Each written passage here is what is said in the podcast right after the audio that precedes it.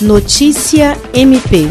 O Ministério Público do Estado do Acre participou nos dias 18 e 19 de novembro de audiência de instrução na qual pediu a condenação de 45 réus presos na Operação Caleb pelo crime de participação na organização criminosa Bonde dos 13 a maioria no município de Feijó. O promotor de justiça Hildo Maximiano, representante do MPAC na audiência, pediu a condenação de todos os réus ouvidos. A Operação Caleb foi deflagrada em julho de 2020 por meio da Delegacia de Polícia Civil de Feijó, trabalho coordenado pelo delegado Valdinei Soares da Costa. O promotor de justiça Hildo Maximiano explicou que na audiência ficou comprovada a atuação dos réus na organização criminosa Bonde dos 13, e que resta apenas a alegação de dois advogados de defesa para então ser aguardada a sentença do juiz. Através do Grupo de Apoio Especial no Combate ao Crime Organizado GAECO, o MPAC já levou à responsabilização mais de 1.700 pessoas identificadas